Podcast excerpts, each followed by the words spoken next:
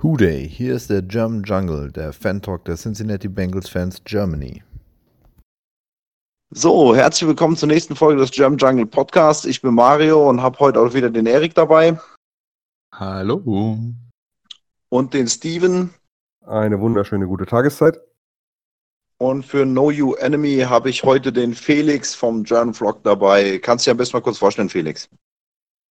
Ja, hi, ich bin Felix, ähm, aus dem äußersten Südwesten der Republik, nähe Freiburg.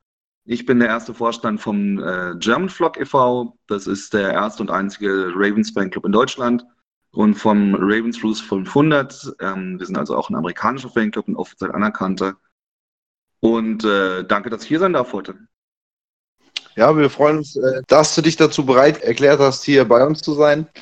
Ähm, wir fangen jetzt als erstes mal mit dem Rückblick äh, zum Cardinals-Spiel an und kommen dann später wieder auf dich zurück. So, Steven, wie hast du das Spiel empfunden? Leidend.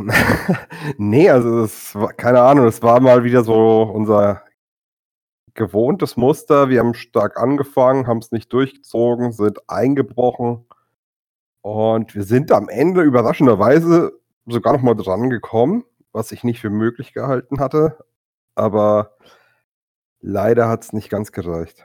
Erik, wie hast du das Ganze gesehen?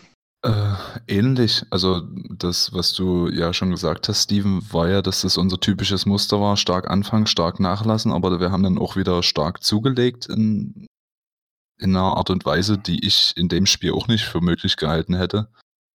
Ähm, Wissen, wenn man so das Spiel mal kurz abreißt, den ersten Drive habe ich als, als unglaublich stark empfunden, weil das Laufspiel halt einfach funktioniert hat.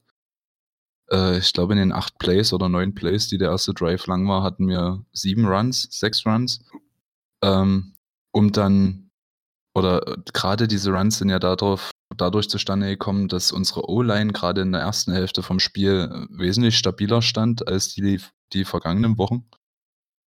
Ähm, aber der erste Drive ist genau da versiegt, wo unsere Offense in dieser Saison halt einfach stehen bleibt und das ist die Red Zone. Wir haben es in diesem Spiel geschafft, dreimal in die Red Zone zu kommen und nur einen Touchdown daraus zu erzielen. Ist sogar fast eine bessere Quote oder ist eine bessere Quote als über die ganze Liga, äh, die ganze Saison verteilt. Da stehen wir nämlich mit vier äh, Touchdowns aus 14 Red Zone Trips äh, da als zweitschlechtester in der Liga und ich glaube, das war auch der Punkt, ähm, den, der uns das Genick gebrochen hat. Arizona zwar auch, das muss man auch fairerweise sagen, aber wenn wir unsere drei, drei Red Zone-Aufenthalte in Touchdowns ummünzen, dann machen wir 14 Punkte mehr. Äh, dafür sechs Punkte weniger als Feed Goals, aber trotzdem reicht es, um das Spiel zu gewinnen. Und dementsprechend ist eigentlich schon wieder Enttäuschung angesagt. Also zusätzlich zu dem, dass wir jetzt 0-5 stehen, aber dass man halt einfach enttäuscht ist, ähm, dass man es eigentlich trotzdem unerwarteterweise wieder in der eigenen Hand hatte, das Spiel zu gewinnen. Ja, ich fand halt das eigentlich gut. Wir haben jetzt ein bisschen mehr die Titans eingebaut, aber ich finde immer noch zu wenig. Gerade in der Red Zone, wo du gesagt hast, die relativ äh, schwach ja schon die ganze Zeit ist, da hatte Dalton einen Pass frei auf Eifert, eigentlich der wirklich, das muss ein Touchdown sein, äh, wo er quasi eher zwischen Verteidiger und Eifert wirft. Und wenn du natürlich dann eh das Passspiel, was ja nicht so gut funktioniert hat, beziehungsweise ziemlich bescheiden funktioniert hat, äh, und dann hast du solche freien Würfe, dann muss Dalton natürlich die auch anbringen. Da, da kommen wir nicht drum rum. Auch wenn er sicherlich äh, an dem schwachen Anfangspassspiel nicht alleine schuld war, hat er doch definitiv einige Male unterworfen oder wie gesagt dann gerne mal halt in den Rücken geworfen. Und das wird leider langsam so ein bisschen zur Gewohnheit, finde ich. Ja. Vor allem war aber auch nicht viel unter Druck, weil die O-Line hat eigentlich ein überraschend starkes Spiel gemacht. Also ich habe gerade äh, gedacht, dass wir, dass wir mehr Probleme hätten mit den Edge-Rushern. Ähm, war nicht der Fall, auch als Smith raus ist. Ähm, hast du da keinen Leistungsabfall beobachten können. Wir hatten einen Sack, das war bei so einem Busted Play. Ähm, aber ansonsten auch sogar, ja, sogar das Laufspiel hat funktioniert zu Beginn. Oder auch dann später in der Partie, dann äh, ist auch wieder aufgeflammt. Äh, ja, jetzt keine Mega-Performance, aber war solide. Wenn sie das Niveau halten können über die Saison, dann äh, bin ich auch optimistisch. Zumindest optimistischer Sagen wir es mal so. Ja, ich habe vor allem von Sachs eigentlich viel mehr Druck erwartet und so. Aber das haben die wirklich gut gemacht. Also, und vor allem auch das Run-Blocking. Ich denke, gerade am Anfang kann man da Hopkins mal ein bisschen rausnehmen, der da wirklich einen sehr guten Job gemacht hat. Aber ich fand auch äh, dann das Play-Calling, plötzlich war das wieder verschwunden, das ganze Run-Game. Erik, wie hast du das gesehen? Ja, du bereitest mit dem ersten Drive eigentlich vor, dass du in irgendeiner Art Play-Action oder äh, Screens spielen kannst und dann nutzt du es halt einfach nicht. Im, Im zweiten Drive haben wir direkt ein, äh, wenn ich es jetzt gerade richtig nochmal im Kopf habe, ein, ein Three and Out. Äh, ergibt für mich einfach äh, keinen Sinn. Also der Lauf funktioniert, dann stellt sich die, die Defense darauf ein nach dem ersten Drive, dass äh, der Gameplan wohl ein, ein, sehr laufintensives Spiel vorsieht und äh, macht die Mitte halt zu. Also warum attackierst du die Seiten nicht? Und gerade mit einem Running Back wie äh, Joe Mixon, der natürlich auch fangen kann, oder halt ein, ein Gio Bernard, der mindestens genauso gut ist, äh, wie, wie, wieso nutzt du das nicht? Und das war für mich persönlich äh, wieder was, was man äh, Zach Taylor auf die Kappe schreiben kann. Oder muss, weil er nun mal die Offensive Plays called. Und damit gehört er definitiv zu den Verlierern dieses Spiels. Ja, sehe ich auch so. Ähm, Steven, wir hatten ja vorhin schon mal ein bisschen drüber gesprochen ähm, dass Dalton auch relativ viele Calls scheinbar von Taylor nochmal umgestellt oder zumindest ergänzt hat. Also ich finde, er hat sehr viel an der Line äh, kommuniziert, ähm, die Leute umgestellt. Ähm, wie hast du das wahrgenommen? Ähm, also Dalton hat sehr viel äh, auf Protection umgestaltet. Also gerade Eifert, der ja normalerweise nicht viel blockt, sondern eher auf Routes geschickt wird, ist ganz oft zurückgehalten worden. Hast du doch noch gesehen, dass er mal seine Stance ein bisschen ändert. Äh, ja, deswegen haben wir auch kaum Titans eingesetzt im Spiel, was eigentlich äh, eine Stärke hätte sein können gegen Arizona. Aber auch Mixon äh, war sehr viel im Blocking involviert. Allerdings hat er auch zunehmend die Lust verloren, als wir dann zwischenzeitlich kaum noch gelaufen sind. Und da, ab dann war ja nur noch Bernard im Spiel. Und Bernard ist einfach der bessere Blocker. Aber er hat dann auch ein paar Mal den Ball bekommen. Und ja, also es war erstmals sogar über 100 Rushing Yards im Spiel, ne? Ja. Ja, ja da. Und ich glaube, äh, John Mixon hat ja allein auch schon über 100 Yards kann man also, finde ich, äh, zu den Gewinnern des Spiels sehen, zählen. Na, zumindest im Vergleich zum Rest der Saison äh, war das schon mal ein deutlicher Schritt nach vorne. Aber man muss natürlich trotzdem sagen, es ist in Anführungsstrichen jetzt nur Arizona gewesen, die selber einige Probleme hatten. Ähm, und aber einen großen Vorteil gegen uns hatten, und das ist sicherlich auch immer noch eines der größten Probleme, die wir haben, äh, und das ist die Laufdefense. Und da fand ich gerade äh, Kyler Murray, was der gegen uns gelaufen hat. Wir hatten ja schon, schon im letzten äh, Podcast mit Adrian schon drüber gesprochen. Ähm, und da hatte ja Steven ihm schon prophezeit, dass äh, Murray den einen oder anderen Lauf vielleicht auch noch mehr nimmt. Und das hat sich leider bewahrheitet und vor allem auch äh, mit doch relativ hohem Erfolg für die Cardinals. Ja, ich lag aber leider daneben. Ich habe gesagt, Murray kriegt 100 Yards Rushing. Äh, es sind 93 Yards und ein Touchdown geblieben bei den 10 Carries. Das ist ja unterirdisch, was der geleistet hat. Nee, ja. aber jetzt mal, jetzt mal ganz im Ernst. Äh, ich ich habe mir Murray natürlich auch vorm Draft angeguckt, aber wenn du den äh, bei dem Spiel gesehen hast, wie spritzig dieser Typ einfach auf dem Feld ist, wenn er anfängt, seine Beine in, in Lichtgeschwindigkeit nebeneinander zu setzen. Äh, also wirklich, das sah, sah aus wie, äh, Oh, wie, wie so ein Comic. Der? Ja, wie heißt der in dem, in dem, in dem Comic, der immer so Meep Meep macht? Ja, der Roadrunner. Roadrunner. Alter, wirklich. Wie der dort teilweise einfach aus der, aus der Pocket rausge, rausgelaufen ist und dann halt einfach über die Seite gekommen ist. Ähm, äh, ja, also. also auch wie schnell der seitlich läuft, das sieht ein bisschen aus wie bei Temco Bowl, wenn die da gelaufen sind. Ich wollte gerade sagen, ja, das war nicht meine Assoziation. Tecmo Bowl, Bo Jackson. äh, die alten Hasen, die es vielleicht gespielt haben, werden sich erinnern, wer es nicht kennt, äh, es sind, ist, ist es lustig mal äh, zu googeln.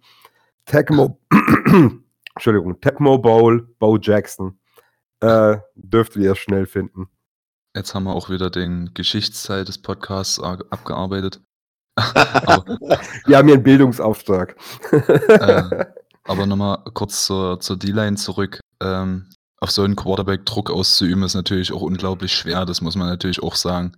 Aber trotzdem haben wir es nicht geschafft, Murray unter Druck zu setzen. Ich glaube, der war an diesem Spieltag, ich habe es bei PFF gelesen, ähm, der Quarterback, der am seltensten, am seltensten unter Druck stand, äh, wurde einmal durch äh, Hubbard gesackt. Ähm, was mir persönlich auch aufgefallen ist, ja, Dunlap hat mit Knieproblemen gespielt, aber der ist so langsam vom Snap losgekommen, der hatte gar keine Chance überhaupt, äh, die Pocket seitlich äh, eng zu machen. Ähm, da wirkte Hubbard auf der anderen Seite wesentlich spritziger und gefährlicher. Ähm, hat doch ein, zwei gute Szenen gehabt, die sind bei, bei Twitter zu finden, wenn, wenn jemand mal gucken will. Ähm, also gegen Lauf hat die D-Line schon ab und zu einen guten Job gemacht. Trotzdem haben wir natürlich insgesamt 266 Yard Rushing zugelassen. Ich glaube aber davon äh, 180 oder 190 über die Außen, also nicht durch die Mitte. Ja. Mhm. Ähm, was Pass Rush angeht, da das äh, Ziel ist ja immer, dass du möglichst schnell zum Quarterback kommst, ohne dass er ausbrechen kann. Und da ist, glaube ich, der durchschnittliche Average, äh, um an zum Quarterback zu kommen, in der Liga ist bei 4,5 Yard, äh, Yards, dass du kommst.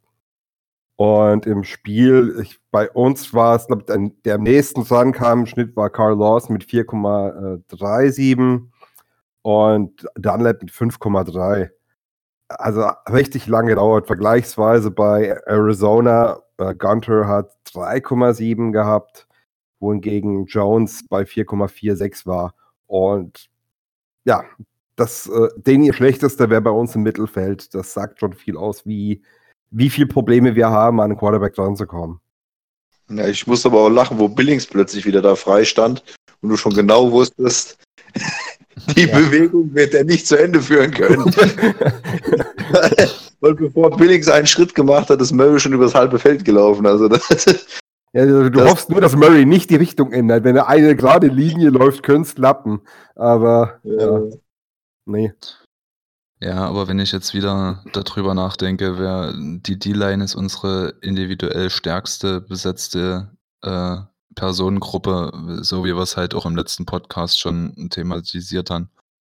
Umso enttäuschter bin ich eigentlich auch von denen, ähm, dass wir so viele individuell gute Leute eigentlich mitnehmen und es halt nicht schaffen, die in, in einem guten Scheme äh, auch zu einer guten Unit zu machen und nicht nur zu, zu guten individuellen Pass-Rushern.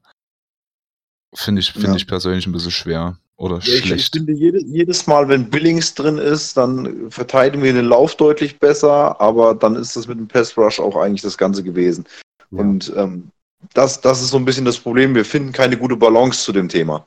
Ja, dass wir entweder haben wir nur Lauf oder wir haben einen besseren Pass Rush und dafür ist die Laufdefense dann überhaupt nicht mehr. Und die Gegner stellen sich so schnell drauf ein, dass wir eigentlich keine Chance haben, da wirklich großartig Druck auszuüben. Das haben wir leider viel, viel zu selten geschafft. Das sah gegen die Seahawks eigentlich noch ganz gut aus. Aber da ist auch die O-Line jetzt nicht ganz so stark besetzt gewesen. Und danach haben wir uns doch ein bisschen schwer getan.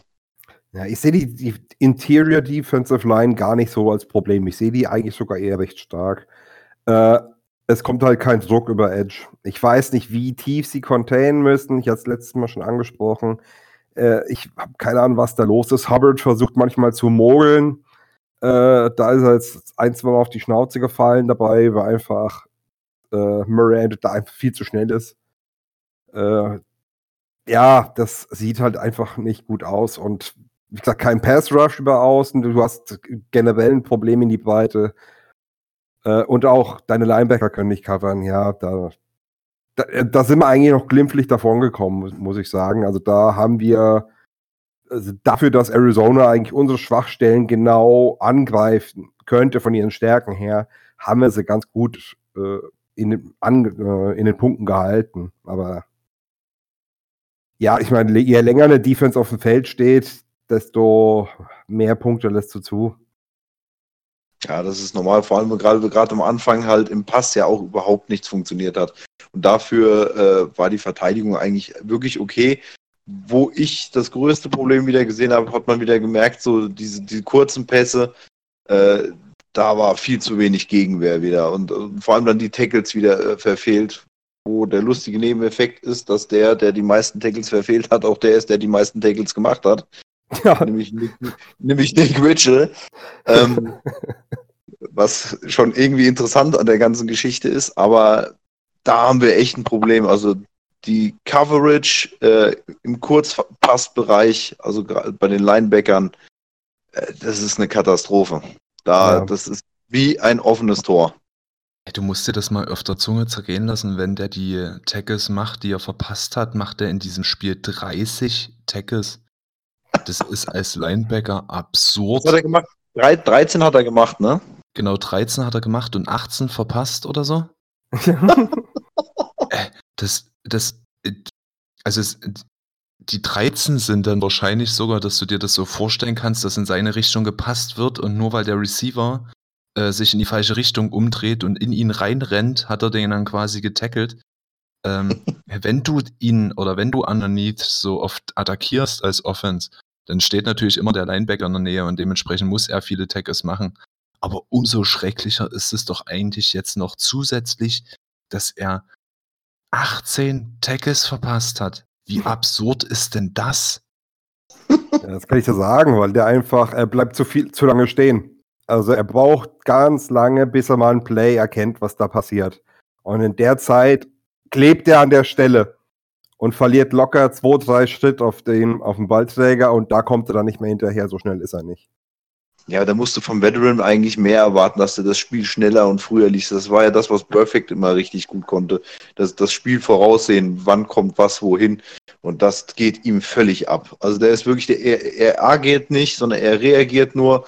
Und dafür hat er einfach nicht die Geschwindigkeit, um dann äh, gegen irgendwelche Running Backs oder so da noch, noch den Tackle zu setzen. Und dann kommt er immer zu spät oder springt vorbei und dann hat er ein ganz schlechtes Timing beim Absprung ähm, setzt die Tackles an die, an die falsche Stelle und also das von vorne bis hinten ist das einfach nichts. Und Ja. da sind die 13 Tackles, die vielleicht auf den ersten Blick eigentlich ganz gut aussehen, halt auch eigentlich nichts wert. Na, nichts wert, würde ich jetzt nicht sagen, aber es, Ja, es wirft, einen anderen, es wirft einen Schatten. Schatten. Es wirft einen Schatten, ja. Schatten ist ein guter, guter Übergang jetzt vielleicht, äh, wenn wir jetzt über die Verlierer geredet haben. Ähm, unser Spielmacher hatte ja absolut äh, ganz grell scheinendes Licht in der zweiten Halbzeit und ganz, ganz tiefschwarze Nacht in der ersten Halbzeit. Ähm, ich, ich persönlich wüsste nicht, ob ich ihn jetzt in dem Spiel äh, zu den Verlierern oder zu den Gewinnern packen sollte. Um es bloß mal vielleicht kurz mit Zahlen abzureißen. In der ersten Halbzeit hat er vier von zehn Pässen angebracht, also 40 Prozent für 22 Yards und hat einen Fumble gehabt. Obwohl man den Fumble jetzt, äh, weil das ein, ein ja, schiefgegangener Snap war. Ähm, und in der zweiten Halbzeit hat er 23 von 28 äh, Pässen angebracht, also 82 Prozent für 240 Yards und zwei Touchdowns ohne Turnover. Ja, Äh. was für Dinge teilweise. Aber da frage ich mich halt, wieso? Warum ist das so unterschiedlich? Was ist da passiert? ja, das wollte ich euch eigentlich gerade fragen.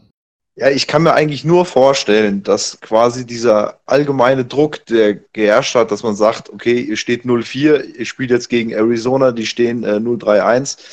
Ähm, wenn ihr gewinnt, dann vielleicht mal jetzt, äh, dass da sehr viel Druck da war, dass er nicht mit umgegangen ist. Jetzt muss man zu seiner Verteidigung vielleicht kurz sagen, da waren noch ein paar unnötige Drops dabei. Also es war nicht alles äh, an ange nicht angekommenen Pässen äh, Dalton schuld. Aber wie gesagt, habe ich ja vorhin schon gesagt, da waren ein paar Pässe dabei, die hätten, hätte Steven wahrscheinlich auch noch hingekriegt, wenn ich nachts um vier wecke. ähm, Das Das- würdest du mich wachkriegen. ja, okay. Äh, aber das, das war wirklich unterirdisch. Und dann waren wir vielleicht wirklich irgendwann in diesem Level, wo wir gesagt haben, ja, jetzt das Spiel ist eh durch und äh, dann ist so ein bisschen der Knoten geplatzt und dann lief's plötzlich. Oder ich weiß nicht, Dalton wollte sich eine größere Herausforderung stellen. Ich kann es mir sonst nicht erklären. Die Sache, die ich nur habe, diese Drops, äh, die betreffen ja nicht nur ein oder zwei, die betreffen ja viele. Und das zieht sich jetzt auch schon länger hin. Ich meine, wie oft haben wir auch schon Green kritisiert, weil er einfachste Dinger fallen lässt. Äh, Hat es vielleicht doch was mit Dalton zu tun? Ist es irgendwie, rutschen die manchmal Flatterbälle raus oder was? Wieso? Oder wirft, wirft er im Spiel anders als im Training? Also ich könnte mir vorstellen, äh, dass das so eine Kollektiv-Teamsache ist, dass dann quasi einmal der Kopf natürlich eine Rolle spielt, weil wenn du so schlecht die letzten Wochen gespielt hast, äh, das macht was mit dir. Genauso, wenn du äh, weißt, dass eine O-Line vor dir steht, der du sicherlich nicht mehr vertraust, auch wenn die in dem Spiel ganz gut stand. Äh, das macht auch was mit dir. Und dass dann einfach so diese ganzen kleinen Punkte, die zusammenkommen, einfach da, dazu führen, weil auch da, wo Green die Bälle fallen lassen hat, letztes Jahr, auch da standen wir schon nicht besonders gut da. Und dass dann quasi diese, diese Drucksituation im gesamten Team was macht, weil jeder vielleicht dann äh, ein kleines Prozent nicht mehr äh, ganz bei der Sache ist, weil er, weil er zu viel unter Druck ist und dass das alles zusammen dann dazu führt. Ich, ich, ich weiß, ich kann es mir nicht anders erklären, weil wenn ich die Bälle so sehe, also ich meine, der auf Eifert, wie gesagt, der war einfach kacke geworfen, keine Frage. Der von Tate, klar, er ist noch jung, er ist nicht so erfahren, aber fangen kann man den schon. Aber wir haben ganz viele von diesen Dingern, kann man fangen. Muss man, ist wieder die Frage. Ich meine, man sagt, you can touch it, you can catch it. Ich halte davon immer nicht wenig, weil wenn ich nur die Fingerspitzen dran kriege, dann kann ich den nicht fangen. Ähm, du hast aber auch keine Hände, die einer- fangen. ja, also es, es ist schwierig, das glaube ich jetzt auf eine einzelne Person. Ich glaube, dass das einfach diese Gesamtdynamik im Team äh, auch eine große Rolle dabei spielt. Und wie gesagt, ein paar Pässe waren halt wirklich einfach so schlecht geworfen. Äh, da ist es dann definitiv Dalton. Warum er die dann so schlecht geworfen hat, ist nochmal ein anderes Thema. Also, falls einer von euch Sportpsychologie studieren sollte, äh, das Dolchen Nervenkostüm in Primetime ist ein, ist ein wunderbares Studienobjekt. Ich wäre interessiert. Ja, vor, vor allem, das ist manchmal so widersprüchlich, dass du dann Statistiken hast, dass er unter Druck äh, nach Brady der Beste ist. Dass du ähm, einige Spieler hast, die er quasi mit einem Winning Drive nach Hause geführt hat. Und dann hast du wieder Sachen, wo du sagst, jetzt hat er eigentlich wenig Druck und macht dann wieder so einen Blödsinn. Und das liegt dann am Gesamt. Also ich, ich finde das sehr schwierig zu bewerten, aber es ist sicherlich eine schöne psychologische Arbeit.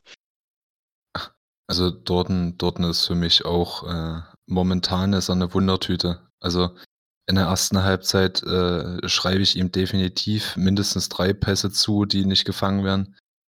Ähm, in der zweiten Halbzeit, äh, ich weiß nicht, was da in ihn gefahren ist. Äh, ich glaube, das äh, lag dann auch in der zweiten Halbzeit größtenteils daran, dass Arizona, glaube ich, den Fehler gemacht hat, zu früh äh, den Gang zurückzuschalten. Ähm, als dann 9,23, ja, 9,23 stand es dann. Wir hatten vier, drei Field Goals und die hatten gerade ihren zweiten Touchdown gemacht. Ähm, haben die dann in der Defense auf einmal angefangen äh, aufzuhören. Und ich glaube, äh, das hat dann in, mit, dem, mit dem ersten Touchdown-Drive von uns dort nochmal beflügelt. Gerade mit dem zweiten Touchdown-Drive, mit dem langen Pass auf Boyd. Ähm, dass er dann halt einfach wieder seine, seine Stats geliefert hat, aber ich glaube nicht, dass er in dem Spiel ein überragendes Spiel gemacht hat, obwohl die Zahlen ihm jetzt im Nachhinein besser dastehen lassen als Kyler Murray zum Beispiel, zumindest im Quarterback-Rating. Der ist über Ja. 100, glaube ich sogar, ne? Ja, bei 100, äh, glaube ich. Ja, 107, irgendwie sowas. Ja, 107,6. Wenn du mir das zur Halbzeit gesagt hättest, hätte ich dich direkt einliefern lassen. Hättest direkt Jacke gekriegt. Er hat eine 71-prozentige Completion Rate, zwei Touchdowns, keine Interception. Es sieht auf dem Papier einfach gut aus.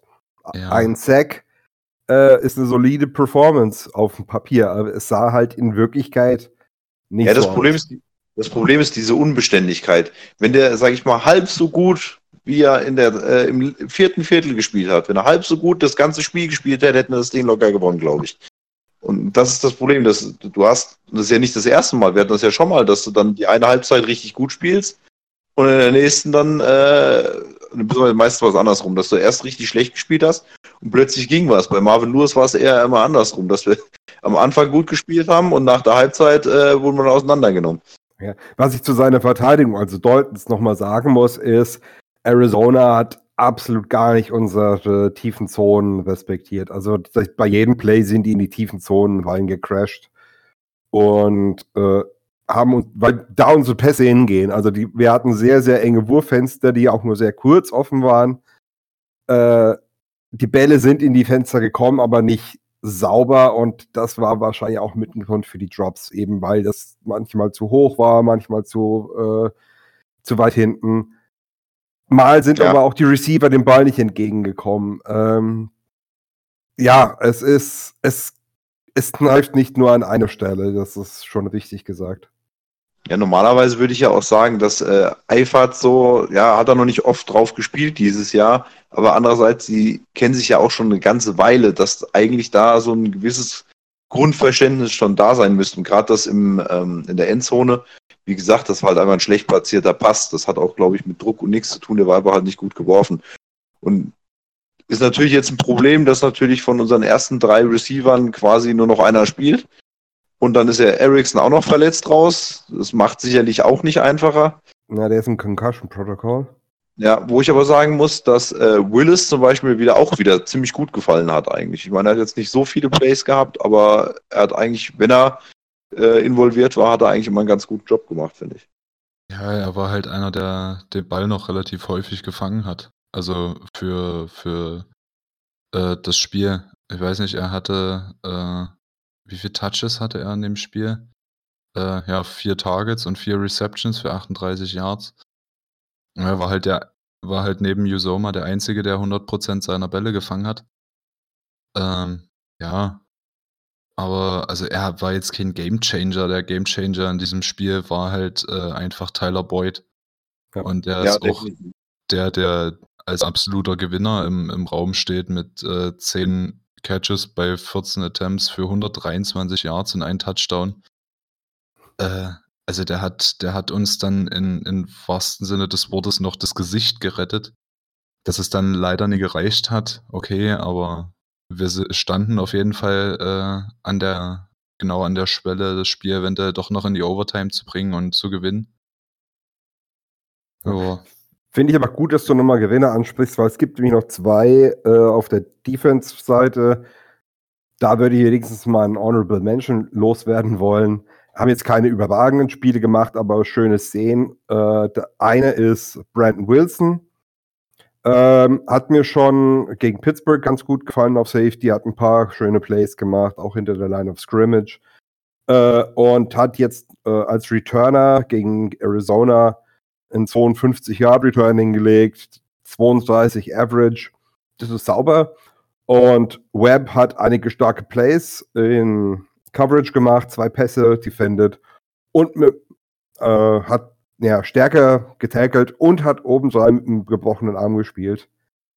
Kann man mal einen Hut vorziehen. Ja, da haben wir vorhin schon äh, drüber geredet, äh, Steven. Ja. Ähm, ich habe Webb im Spiel erstmal so, jetzt ohne Statistiken und so weiter zu betrachten, ähm, ist er mir zwei, dreimal relativ negativ aufgefallen, weil er wirklich, äh, ich glaube, zwei oder drei Big Plays zugelassen hat. Da wurde er jeweils von Fitzgerald ganz schön vernascht. Ähm, klar, er hat zwischendurch auch ziemlich gut gespielt, keine Frage. Ähm, aber er hat halt auch von den Big Plays, äh, die ja bei den Pässen eher relativ selten jetzt waren, die meisten waren ja dann über das Laufspiel, ähm, hat er zweimal auch ein bisschen ins Klo gegriffen. Deswegen als Gewinner würde ich ihn persönlich nicht bezeichnen. Cincy Jungle hatten sogar als Verlierer äh, deswegen deklariert, was ich allerdings auch ein bisschen übertrieben finde. Ja, er, er, steht, er steht für mich äh, persönlich irgendwie so dazwischen. Man, man kann bei der wieder mal schwachen Defense-Leistung, und das kannst du einfach nicht schönreden, wenn du wieder über 500 Yards total zulässt. Ähm, 514, um genau zu sein. Das ist absurd. Wirklich, wenn ich mir diese Zahl angucke, wird mir schon wieder schlecht. Ähm, aber du kannst halt einfach sagen, dass Webb schon äh, ein gutes Spiel gemacht hat. Klar siehst du als Cornerback immer scheiße. Entweder du siehst als Cornerback scheiße aus oder, oder du fällst oder gut. Ja. Also die, die, die beiden Möglichkeiten gibt's. Und ich muss wahrscheinlich um, dann mache ich dich wahrscheinlich sauer. Ich persönlich fand auch, dass äh, Kirkpatrick ein durchschnittlich gutes Spiel gemacht hat. Ja, er hatte genauso wie Webb äh, Für seine Verhältnisse auf jeden Fall. Er hatte auch zwei Pass Deflections, auch in Big Plays. Äh, erinnere ich gerade an das tiefe, tiefe Ding, was an der rechten Seitenlinie, was er da wegschlägt. Ähm, Wobei er mich da aufgeregt hat. Ey, lasst uns doch den Jungen mal in Ruhe lassen. Wirklich, der hat. Nein, man muss nur Okay. genug meckern, dann wird es auch besser. Ja, okay, ganz kurz, ich erkläre, es ist nämlich gar nicht so schlimm. Äh, er hat, er hat das ganze Jahr nochmal gerettet. Also der, der Ball kam zum Receiver und er hat das Ganze noch unterbrochen. Wunderbar, super. Ich hätte mir einfach gewünscht, dass er den Kopf rumdreht, den Ball identifiziert und gar nichts erst zu einem Band lässt, weil ein guter Receiver behält den. Ja, ist richtig. Aber trotzdem muss man sagen, dass er äh, ein, ein durchschnittlich gutes Spiel gemacht hat und nach der ganzen Kritik, die er von uns halt auch eingesteckt hat, ähm, muss man ihm vielleicht auch mal in so einem Spiel dann ein bisschen herausheben, wenn er schon so gute Plays macht. Vielleicht hört er ja unseren Podcast und wird damit auch motiviert. Er wird im Deutsch sicherlich auch total mächtig sein. Du machst nachher noch eine übersetzte Variante. Dann würde ich jetzt gerne unseren Gast nochmal, äh, beziehungsweise endlich äh, nochmal richtig hier reinführen. Felix, Jo. ihr habt ja erstmal, was, was ich grundsätzlich immer positiv finde, erstmal die Steelers besiegt. Da bin ich grundsätzlich immer sehr zufrieden mit. Ich glaube, da sind wir einer Meinung, ja. Allerdings erst in Overtime. Hätte er nicht ganz so spannend machen müssen. Ja, so hat man was fürs Geld gekriegt. Aber wie bist du denn so grundsätzlich mit eurer Saison bis jetzt zufrieden? Ja, da muss man ganz klar differenzieren zwischen Offense und Defense. Also die Offense läuft. Ähm, wenn man da die Entwicklung sieht von Joe Flacco jetzt hin zu äh, Lamar Jackson. Ähm, letztes Jahr Top Defense, dieses Jahr Top Offense. Ähm, das ist schon ein Unterschied. Und äh, ja, ähm, was die Defense betrifft, bin ich mit drei Spielen nicht zufrieden. Das hat schon gegen die Cardinals angefangen. Ähm, gegen die Browns kann man überhaupt mit nichts zufrieden gewesen sein. Und auch gegen die Steelers haben wir zu viel zugelassen, das ist ganz klar. Die haben im dritten Quarterback gespielt am Ende. Ähm, da muss man deutlich mehr Druck machen. Und da sind wir schon in der ersten Position, wo es bei mir hakt. Das ist der Pass Rush. Ähm, natürlich haben wir da einiges verloren. Wir haben noch ein paar gute Leute drin sitzen, aber ähm, da fehlt's. Also wir machen zu wenig Druck auf den Quarterback, das ist ganz klar. Und in der Secondary ist jetzt eben auch ein bisschen geschwächt, dadurch, dass Tony Jefferson raus ist, mit mindestens Kreuzbandriss, vielleicht noch was mehr. Das ist noch nicht klar. Und ähm, ja, Pass Coverage ist ein, ein Ding, was bei mir auch noch nicht so überzeugend ist. Natürlich haben wir die meisten Spiele gewonnen. Ähm, ein paar souverän, natürlich gegen die schwächeren Gegner, ein paar nicht so souverän. Ähm, jetzt wird es wieder Zeit für einen souveränen Sieg. Ja, also was ich ja schon mal sehr positiv finde, gegen die AFC North warst du immer unzufrieden. Ich finde, das können wir jetzt mal fortsetzen. Ähm, ja, es ist halt so, äh, Divisionsrivalen kennen sich halt in- und auswendig. Ja, natürlich. ja, das macht schon immer was aus, das stimmt schon. Äh, Ja. Ich finde es, also wenn, wenn ich das mal neutral betrachte, was natürlich schwierig ist, aber ich, ich fand eure Defense immer ziemlich geil. Äh, Ja. Was, da finde ich es eigentlich ein bisschen schade, dass das nicht mehr so ist. Äh, allerdings am Sonntag kann ich damit ganz gut leben. Ähm, wo ich ein bisschen Angst habe, ist natürlich äh, euer laufender Quarterback. Das hat ja Murray schon gezeigt, dass das äh, gegen uns durchaus eine Möglichkeit ist, ähm, das, den Ball übers Feld zu bewegen. Aber äh, ihr habt ja auch allgemein im Run-Game noch, noch ein bisschen mehr äh, zu bieten als nur euren Quarterback. Äh, und wenn ich da mal so die Rushing Yards pro Spiel angucke Ja. und gucke, was wir pro Spiel an Rushing Yards zulassen, da kann man schon mal so von 600 bis 700 Yards ausgehen, ne? Ja, wäre schön. Aber ähm, ich glaube, also das Gute an der, an der neuen Offense ist, dass sie natürlich einerseits sehr run-heavy ist, andererseits natürlich auch das Passspiel nicht vernachlässigt. Und ähm, da sind auch einige tiefe Bälle drin, auf die man aufpassen muss. Und dementsprechend könnt ihr euch nicht nur vorne die dicken Jungs reinstellen, um den Lauf aufzuhalten, sondern hinten muss schon auch noch was sein. Und äh, klar haben wir neben äh, Lamar Jackson natürlich noch mit Ingram, Edward- Edwards und Hill noch drei Leute, die auch ein bisschen laufen können. Und ähm, ja, Dann äh, in der in den kurzen Short Intermediate Routes äh, mit Andrews und Willie Snead zwei gute Leute, Deep natürlich Marquise Brown, ähm, auf die es alle aufzupassen gilt. Und da gilt es natürlich dann die richtige Mischung zu finden zwischen Run, Pass, kurz, lang, ähm, um möglichst viel Verwirrung zu stiften. Ja. Lauft ihr eher downhill, mehr über die Außen oder ist das bei euch sehr gemischt? Also wenn wir jetzt von Willie Snead und Gus Edwards reden, das ist, also Gus heißt nicht umsonst Gus the Bus, der geht äh, Kopf runter und durch. Bei Ingram ist es ein bisschen ähnlich, der hat noch so ein paar Shifts auch drin, ähm, aber wenn wir dann Lamar Jackson anschauen, der geht immer über außen. Klar. Aber das muss ich ähm, mal nur so von meiner subjektiven Warte aus, äh, so die, ich, ich habe eure Spiele so in einer gewissen Art und Weise verfolgt und rein subjektiv war es für mich jetzt so, dass es ich glaube, das war das Spiel gegen Kansas, ähm, Mhm. ähm, wo wo man dann irgendwie so das Gefühl hatte, dass Jackson weniger gelaufen ist oder entzaubert gewirkt hat.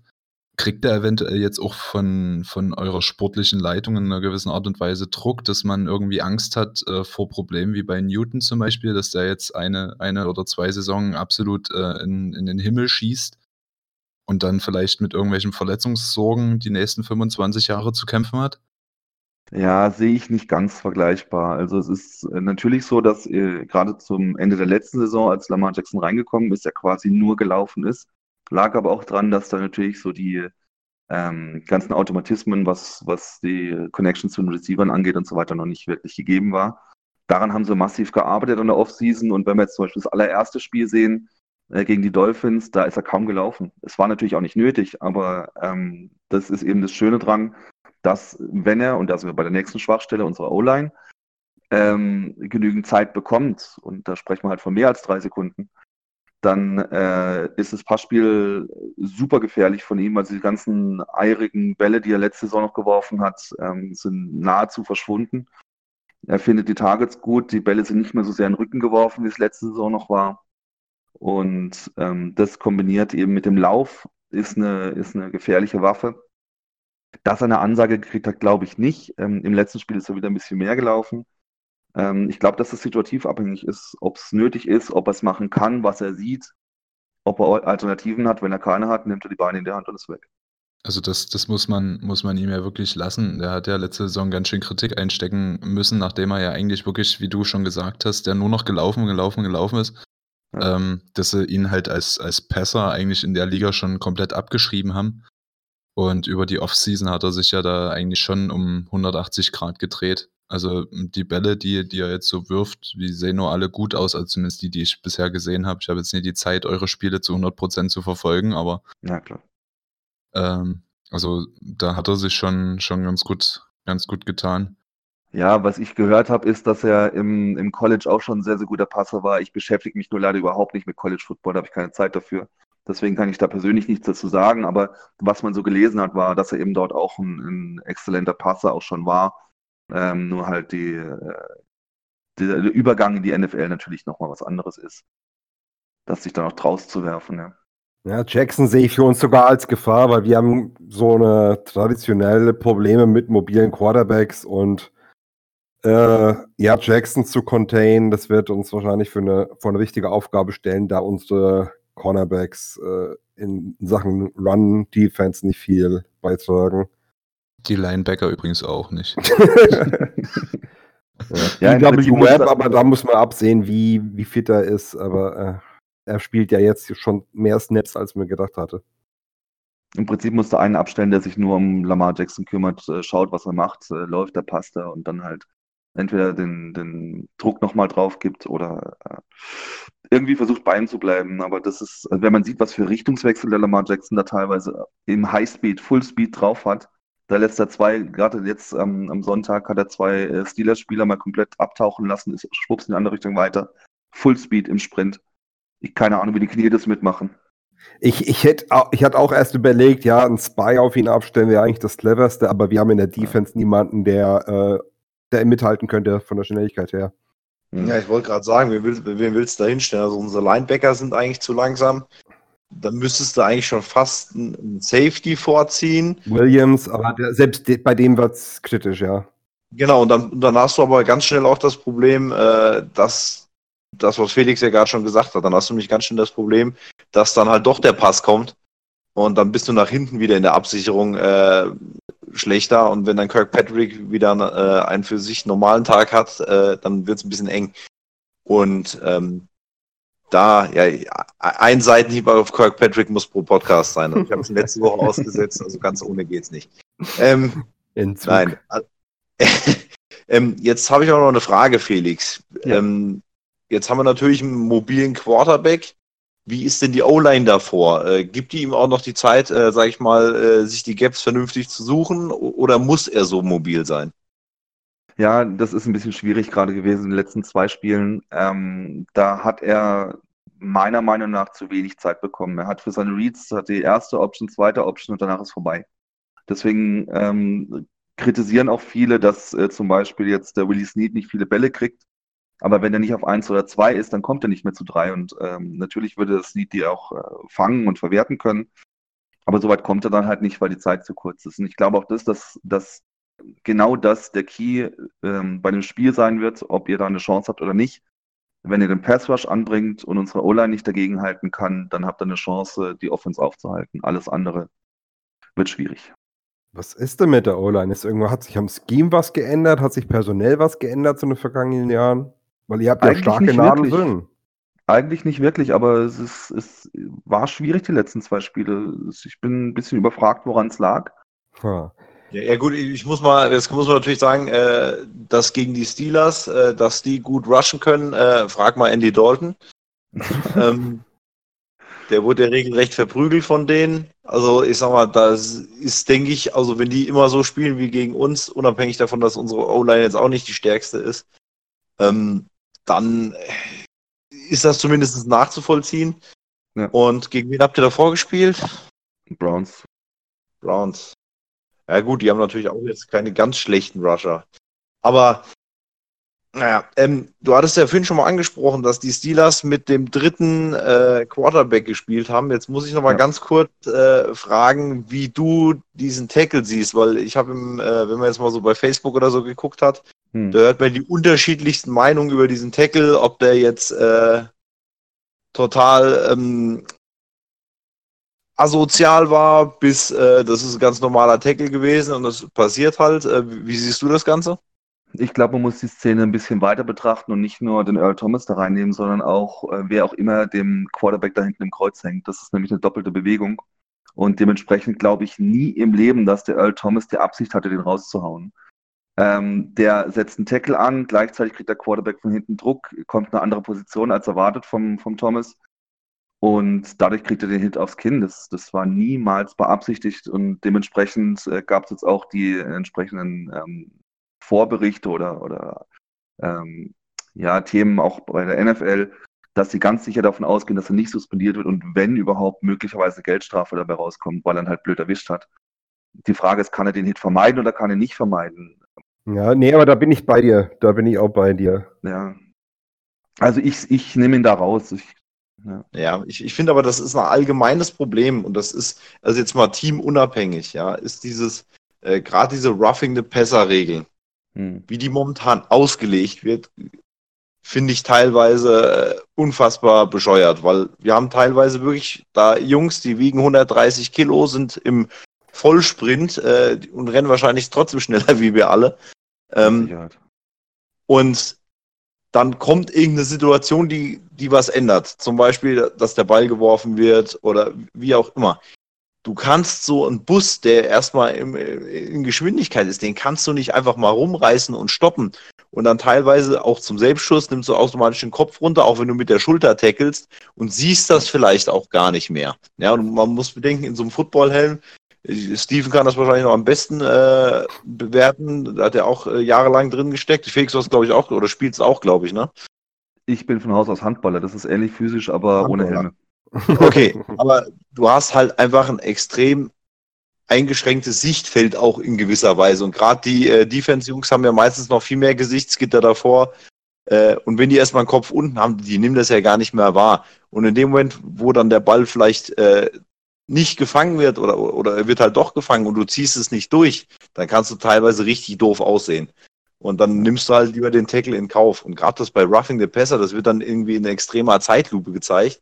Und es ist trotzdem nur kurze Zeit. Da frage ich mich, wie sollen die denn da ausweichen? Also das finde ich immer Ja. sehr, sehr fragwürdig. Ja, also die Situation ist es, ich, ich, es die Situation ist ja folgende, also wenn man das jetzt mal aus Toms Sicht äh, heraus sieht, äh, er weiß, er hat ihn gleich, er hat, äh, dürfte ihn gleich packen und dann geht's nach vorne auf den Boden und das Plays rum.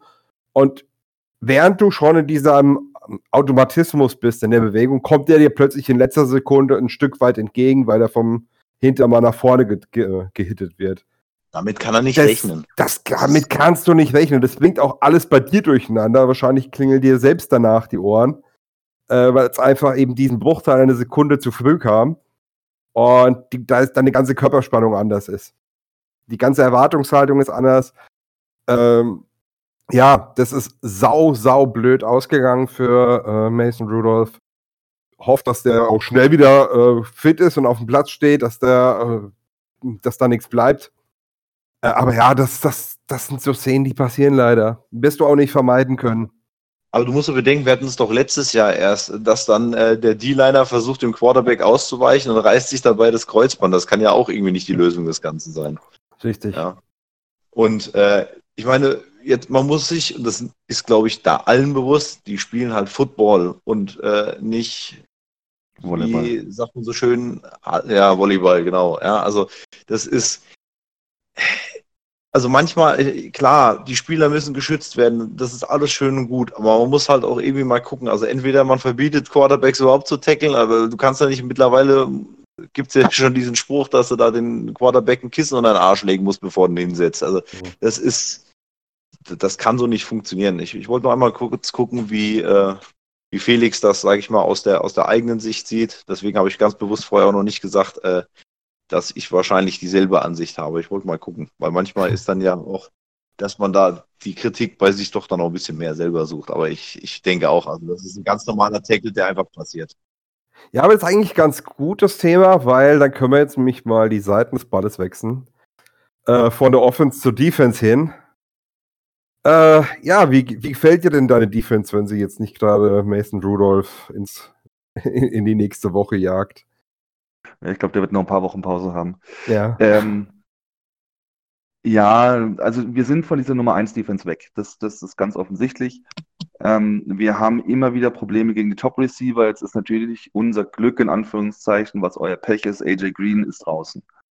Das heißt, der war definitiv immer eine Waffe gegen uns und der war ein Grund, warum die Spiele gegen euch immer extremst schwierig waren, auch zu Hause.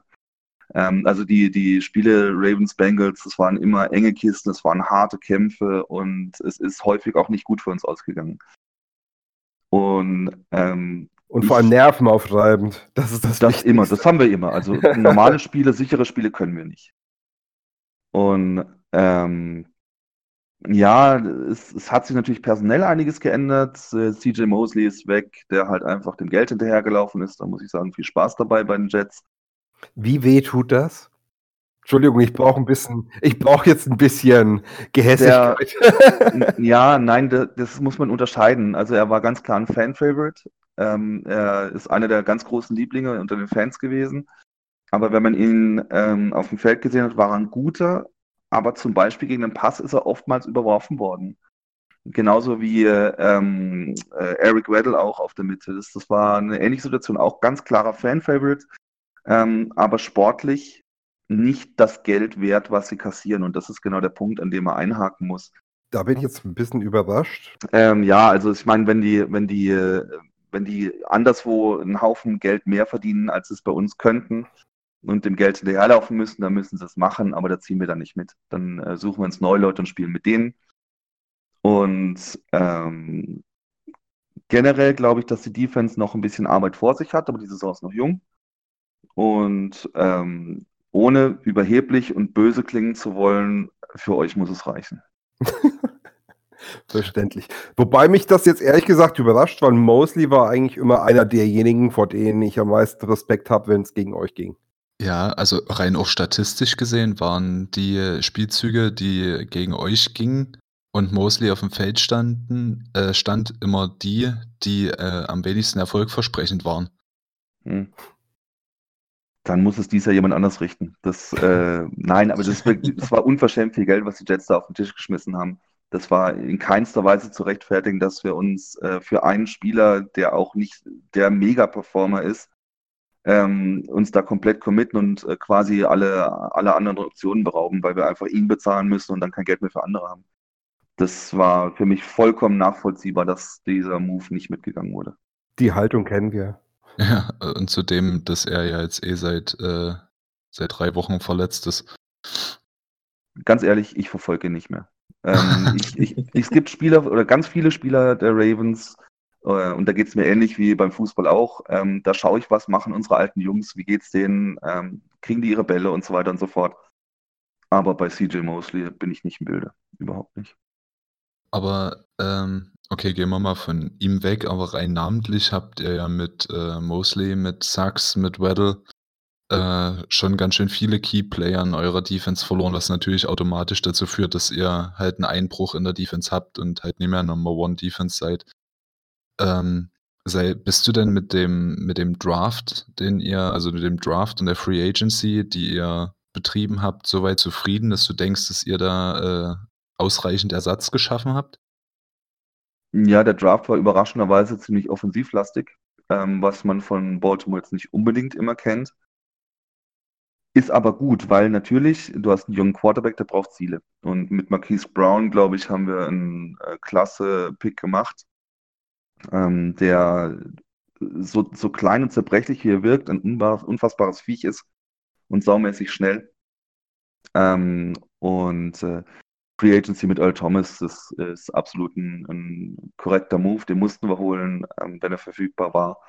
Gerade eben, weil äh, Weddle dann noch weg war und äh, ja, eben, und, also da, da eben musstest du äh, nachlegen und, und Thomas holen, aber generell bin ich mit dem Kader zufrieden. Auch was die Defensive angeht, ja, bin ich, bin ich schon zufrieden mit dem Kader. Ähm, aber ganz generell gesagt, ist es offensiv, offensiv wie defensiv einfach ein ganz anderes Team dieses Jahr. Äh, schwer zu vergleichen mit den letzten Jahren und äh, ja, für die eine oder andere Überraschung hoffentlich auch positive oder vor allem positive äh, gut. Gibt es da irgendwas, wo du äh, beim Spiel gegen uns äh, defensiv, wo du Probleme siehst oder äh, sollte das für euch kein also, Thema sein? Ich habe mal vorhin einen ganz kurzen Blick auf eure offensive Statistiken geworfen. Und auch da wieder, nimmt es mir nicht übel, da gibt es nichts, was mir Angst macht. Bitte echt nicht übernehmen. Ich bin kein arroganter Typ oder irgendwas. Wir haben naja. Samstag da, es wird es vielleicht auch selber merken. Aber ähm, ihr seid äh, um die 30 bei den Punkten pro Spiel, beim Rush um die 30 ähm, von der Position her. First Downs 25. in der Liga. Ähm, das sind alles Positionen, wo die Ravens auf 1 sind, jeweils in der entsprechenden Kategorie. Und ähm, ich glaube wirklich, dass auch wenn unsere Defense nicht ähm, eine Top 3 Defense dieses Jahr ist, in dem Spiel muss es ganz klar dominiert werden. Ja, für, für, uns gilt sicherlich wieder das, was wir eigentlich, glaube ich, in jedem Podcast mittlerweile äh, runterbeten. Äh, Laufspiel muss verbessert werden. Das war zwar gegen die Cardinals schon deutlich besser, aber auch da ist sicherlich noch Luft nach oben. Vor allem, dass man dann, glaube ich, das Ganze auch mit Screens noch ein bisschen mehr kombiniert, äh, die, die Titans ein bisschen mehr reinbringt. Ich glaube, unser größtes Problem ist einfach, dass so die Vari Variabilität einfach bei uns momentan das größte Problem ist, dass wir auch viel zu ausre ausrechenbar sind. Äh, das war das Thema Calling, was wir vorhin ja schon angesprochen hatten, dass das äh, von Taylor auch momentan noch nicht so gut ist. Ähm, der Punkt ist, ich glaube, dass wir durchaus das Potenzial haben, äh, deutlich besser dazustehen, wie es aktuell der Stand ist. Definitiv. Nur der Punkt ist, wie du es ja gerade schon gesagt hast, Felix, diese ähm, Statistiken, da seid ihr jeweils so viel besser und dann auch gerade halt so die gegenüberstehenden Statistiken, ne? dass eure Rush Defense ist eigentlich okay, unsere mhm. ist unser Rush aber ist ziemlich Mist. Dann ist euer Rush überragend, während unsere Rush Defense äh, ja, ja. Äh, nicht mal erwähnenswert ist eigentlich. Und, äh, und das sind natürlich genau diese Punkte, dass diese, diese Schlüsselduelle eigentlich statistisch schon so klar ähm, gegen uns sprechen, dass man dir da beim besten Willen, glaube ich, schwierig Arroganz, sondern einfach äh, Objektivität unterstellen muss, so, so, so weh uns das sicherlich tut. Wir haben uns ja. das sicherlich auch anders vorgestellt vor der Saison. Aber äh, ich ich habe auch kein wirklich gutes Gefühl. Das mit den 700 Yards äh, vorhin war natürlich ein bisschen übertrieben. Aber ich denke schon, äh, dass das das Hauptmittel ist und äh, dann zwischendurch äh, mit einem scharfen Pass äh, uns das, wenn wir nicht ganz gut aufpassen und nochmal einen Schritt nach vorne machen, äh, ein Spiel werden könnte, was uns ganz schön um die Ohren fliegt. So, Steven, jetzt sag mal bitte was. Das kann ja kann ja nicht sein, dass äh, Mario hier jemanden so, so dermaßen in den Hintern kriecht. Also. ah, aber es ist ähm, ja, so, War ein so eine, Spaß, typ- ja. Ist so eine typische Partie auf dem Papier ist es wahnsinnig eindeutig. Das Problem ist, äh, wir haben, glaube ich, sogar eine ausgeglichene Bilanz All-Time. Ich glaube 23, 23, ne? Steht's. 23, ja. Ähm, und das, das spiegelt es auch wieder, weil auch in der Vergangenheit, wenn eines der Teams äh, mal nicht gut war, äh, waren und das andere dafür sehr gut, dann waren die Spiele trotzdem eng und spannend. Glaub, Das stimmt, ja. vereinzelte Blowouts waren dabei. Ähm, ich kann mir nicht vorstellen, dass wir komplett aus dem Himmel geschossen werden. Dafür haben die Ansätze, also dafür bauen die Ansätze in letzter Zeit zu gut aufeinander aus. Ich weiß nicht, ob es schon reicht gegen die Ravens. Gerade mit der Offense, da traue ich unserer Defense noch nicht. Da machen wir zu viel, wenige Turnover. Ähm, aber ich glaube nicht, dass es ein Schlachtfest wird. Ich kann mir vorstellen, dass das im letzten Drive wieder entschieden wird. Wir haben traditionell immer Schwierigkeiten gegen die Bengals. Also das ist einfach eines, eine Mannschaft, die uns nicht liegt, warum auch immer. Ich finde, das ist eine Tradition, die ihr bewahren solltet. ja, aber man muss natürlich auch sehen, dass ihr äh, dieses Jahr definitiv ein, ein Transition-Jahr habt. Also ihr müsst äh, meiner Meinung nach ähm, von Dalton wegkommen. Das, der ist Kategorie Flecko meiner Meinung nach und ähm, einfach. Der hat immer einen Ring geholt. Äh, Flecko, ja. Äh, er, er, er, er durfte auch einen Ring haben, sagen wir es mal so. ja, Wobei, und- wobei der Player Front stark war, muss ich, muss ich. Der war unfassbar gut, ja. Ja. Das stimmt. Und ihr habt einen neuen Coach und alles. Also man muss dem Ganzen einfach Zeit geben. Das habe ich auch vor Jahren schon bei den Browns gesagt, wenn man gesehen hat, was die ähm, jedes Jahr gedraftet haben in den ersten Runden, was das für Top-Spieler teilweise sind.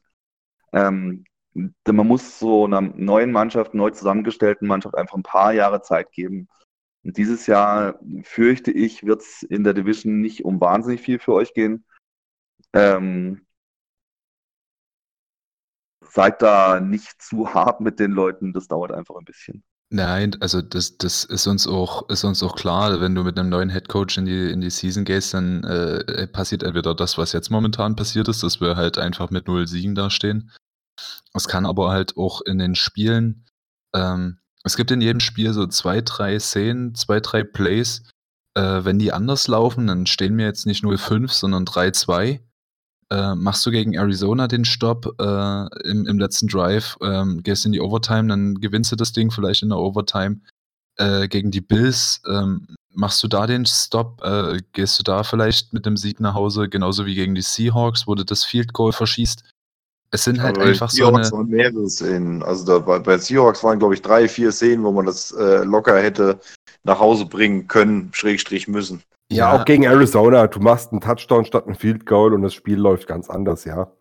Wir müssen halt einmal den Sack zumachen und vor, bevor wir das nicht gemacht haben, traue ich uns das auch noch nicht. Also deswegen bin ich da vorsichtig pessimistisch. In 14 Tagen geht's gegen die Jacks. Siehst du, da ist es soweit. Ja. Also, ich, das, was ich damit einfach sagen wollte, klar, ähm, stellen wir jetzt momentan da wie, wie ein Shit-Team und äh, äh, es geht jetzt quasi schon so in die Richtung, ja, wir tanken mit den Washington Redskins und den Miami Dolphins zusammen den Number One-Pick. Nein, nee, nee. Ah, Aber ähm, ich glaube, ich sehe eine Chance gegen euch und das hast du ja schon angesprochen, dass es irgendwie so ein Offensivfeuerwerk wird von beiden Seiten, dass euer Pass Rush einfach nicht so gut ist ähm, gegen unsere schlechte O-Line oder nicht so gute O-Line und auf der anderen Seite eure O-Line ähm, schon mit Hubbard und, und Dunlap, wenn Dunlap endlich mal wieder fit ist und vielleicht ein bisschen schneller von der, von der Stelle kommt als meine Oma, ähm, dass der vielleicht einfach von der Außenseite ein bisschen mehr Druck bekommt und dementsprechend vielleicht ein bisschen mehr werfen muss, weniger laufen kann. Also das Ja, wäre das der- Unterschätzt Einzige. den Wurf nicht, das, das ist eine Waffe. Also der, Ja, der ist ja, kein nee. Running Back. Nein, sage, wollte ich damit nicht sagen. Ich wollte damit sagen, dass, dass du wahrscheinlich viele Big Plays haben wirst auf beiden Seiten. Also Das so könnte ich mir, könnte ich mir jetzt vorstellen, dass du vielleicht bei dem Spiel irgendwie ein 35, 37 am Ende hast. Glaube ich nicht. Zu Tipps kommen wir nachher noch, glaube ich, oder? ja, also das ist Marios Aufgabe. Ja, also ich, ich kann aber noch mal eine positive Sache, also, äh, Sache sagen. In den letzten fünf Spielen stehen wir zumindest 3-2 gegen die Ravens. Also man muss ja. Wovon wir ein Spiel zu null verloren haben. Ja. Ja, das passiert dem besten Mal. Also wir haben schon ein paar zu Null gehabt in letzter Zeit. Dafür haben wir es Green Bay und andere. versaut. Gut, äh, wir können aber auch eigentlich, wenn wir schon jetzt bei dem Thema sind, können wir auch eigentlich äh, schon mal in die Zahlen gehen. Felix, was wäre denn so deine Vermutung, wohin das Ganze läuft am Sonntag?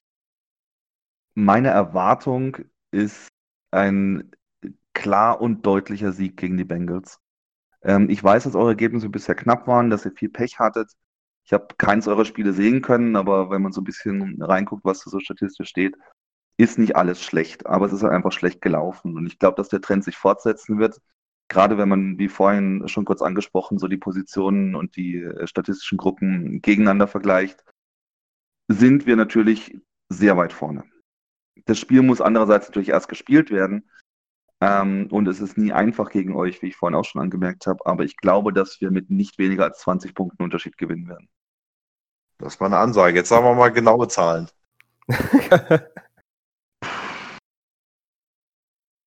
Ha. Also ich Jetzt sag nicht wirklich, ich lehne 20-0. mich, ich lehne mich jetzt richtig weit aus dem Fenster und sage 48-13. Gut, den laden wir nicht mehr ein. Nein, ohne Quatsch. Wirklich, es, es ist scheiße, ähm, wenn man das in einem, in einem äh, Podcast des Gegners so äh, vertreten muss. Aber bin der Meinung, dass gerade in diesem Spiel äh, gegen euch nochmal eine richtige Zündung her muss, gerade in der Offensive. Und ihr habt defensiv einfach auch eure Schwierigkeiten. Ich glaube, dass der Run unfassbar viel ausmachen wird gegen euch.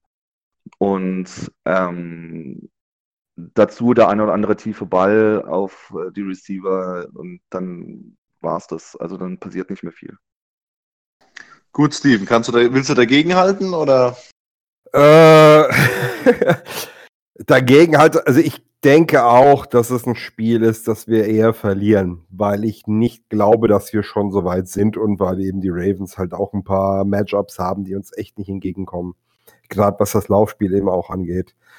Ähm, ich denke aber, dass wir einen stärkeren Auftritt hinlegen werden. Also ich tippe auf ein 48, 14. Nee, 30, Was, zwei 24. Touchdowns. Nee, 30, 24. Also für Ja. die Ravens. Gut, Erik, äh, hast du positive äh, Prognosen oder sieht das ähnlich aus? Ähm, ähm, äh, nee, also man muss ja Felix auch mal ganz klar sagen, er kommt von der Seite von, von den Ravens, er sieht die Zahlen auf dem Papier und ähm, ja, er, er kann keine andere Meinung vertreten als die, die er jetzt gerade vertritt. Und dementsprechend, ich persönlich kann es nachvollziehen. Ähm, ich persönlich, halt auch als Bengals-Fan, versuche zwar trotzdem noch relativ offen, äh, objektiv zu bleiben, aber die Hoffnung stirbt halt nicht zuletzt. Ähm, ja, also wenn du nicht irgendwann mal so ein Big Play machst und mal anfängst, ein Spiel zu gewinnen und warum nicht gegen ein äh, Division Rival vor der Bye Week, weil nach der Bye Week sehen wir uns ja direkt nochmal wieder. Hm. Ähm, also ich bin nicht bereit, auf uns zu wetten diese Woche. Ich persönlich denke aber, genau wie ich es schon gesagt habe, dass es äh, offensiv, ein sehr offensives, offenes Spiel wird. Und ich sage jetzt einfach mal äh, 37, 32 für die Ravens. Ihr habt die ganze Saison nie mehr als 23 Punkte gemacht, aber gegen uns. Ja, Ja, ge- klar. Gegen euch. Aus, aus den genannten Gründen, die ich Aus vorhin Gründen. gesagt habe. ja. Okay, nee, kann man, kann man. Wir gewinnen es ja am Schluss, So. von daher bin ich komplett bei euch.